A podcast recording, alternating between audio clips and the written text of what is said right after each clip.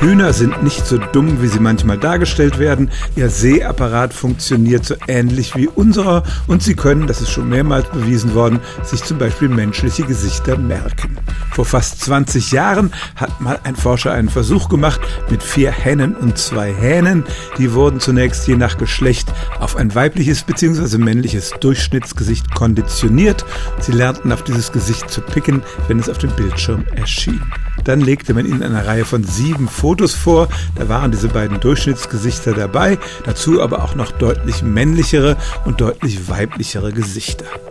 Dann schaute man wieder, wie oft die worauf pickten und die Pickfrequenz stieg vom männlichsten Gesicht an bis zum zweitweiblichsten und fiel dann ein bisschen ab. Das war interessant. Noch erstaunlicher war es aber, dass dieses Ergebnis exakt mit dem übereinstimmte, was man von menschlichen Probanden beiderlei Geschlechts bekam.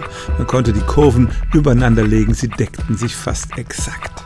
Für den Forscher war das ein Beleg dafür, dass Attraktivität tatsächlich was mit Symmetrie zu tun hat, denn diese schönsten Gesichter waren alle sehr ebenmäßig. Man hatte sie errechnet als Durchschnitt aus vielen einzelnen Menschenfotos. Unsere Schönheitspräferenzen scheinen also eine biologische Grundlage zu haben und dieser Versuch sollte belegen, dass sich das nicht nur auf unsere Spezies beschränkt.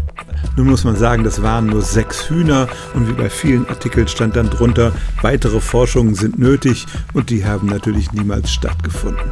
Aber zumindest gibt es Anzeichen dafür, dass Hühner dieselben Gesichter schön finden wie wir Menschen. Stellen auch Sie Ihre alltäglichste Frage unter stimmt's at radio1.de.